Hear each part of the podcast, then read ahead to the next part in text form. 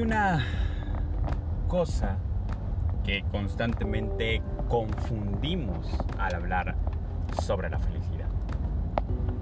El mundo está lleno de ideas que han asociado la felicidad a alcanzar algún tipo de meta, logro o adquirir algún tipo de objeto, vivir algún tipo de experiencia o incluso relacionado con el conseguir, el obtener o el estar en pareja. Sin embargo, creo que hemos mal entendido justamente estos elementos externos y el vínculo que tienen con la felicidad. Y hoy me gustaría explicarte una idea que probablemente te pueda ayudar a entender esto. Hay que diferenciar entre condición necesaria para la felicidad y condición favorable.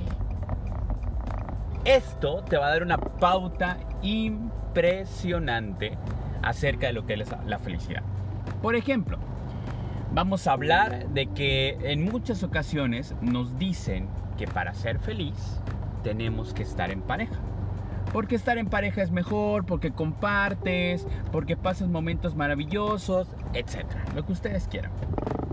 Sin embargo, hemos creído que para ser felices estar en pareja es una condición necesaria. Pero esto no es así. Y para ello vamos a hacer un ejercicio muy sencillo, pero que al mismo tiempo es profundo para que te des cuenta de ello. Si estar en pareja fuese condición necesaria para la felicidad, eso significaría que toda persona que esté en pareja necesariamente tiene que ser feliz. Sin embargo, descubrimos que esto no es así. Ocurriría también el esquema contrario. Si el no estar en pareja fuese condición necesaria, evidentemente esto haría que estas personas caigan irremediablemente en el sufrimiento.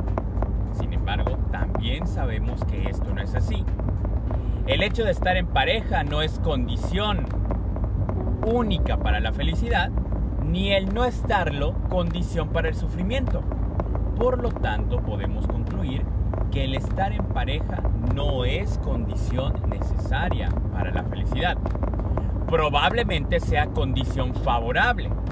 Si estás en una relación de pareja sana, que ayuda, permite el crecimiento, estimula muchas pautas y muchas dimensiones que nos ayudan a ser mejores personas, es probable que sea una condición favorable para la felicidad, pero no es condición necesaria. Y este mismo ejercicio que les acabo de compartir lo puedes aplicar perfectamente a cualquier situación que tú creas que es condición necesaria para la felicidad. Puedes pensar, por ejemplo, en una carrera. No estoy diciendo que no sea favorable, insisto.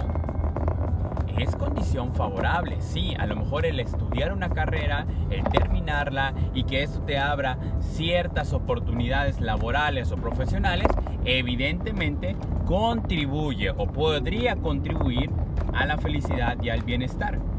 Sin embargo, no es condición necesaria. Lo mismo, por ejemplo, un auto, un viaje o alguna otra circunstancia, la que ustedes quieran, apliquen este cuestionamiento lógico. Si fuese condición necesaria aquello que yo creo que lo es, eso entonces implicaría que toda persona que lo tenga o que lo experimente necesariamente tendría que ser feliz. Sin embargo, en muchas ocasiones, son prácticamente en todas aquellas cosas que creemos que así es, esta premisa no aplica. ¿Qué si es condición necesaria para la felicidad? El trabajo que podamos hacer con nuestra mente.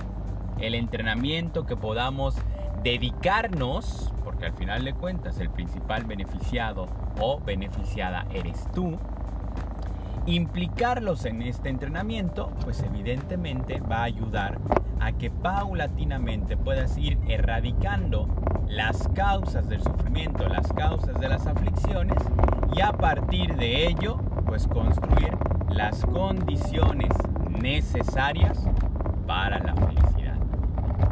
Te lo dejo aquí como reflexión, anhelando como en cada ocasión que esto te permita tener semillitas que paulatinamente puedan ir transformando tu mente y con ello puedan llevarte a alcanzar la felicidad genuina y verdadera para ti, para los que te rodean y para todo ser sintiente, el mundo y el universo. ¡Venga, carajo!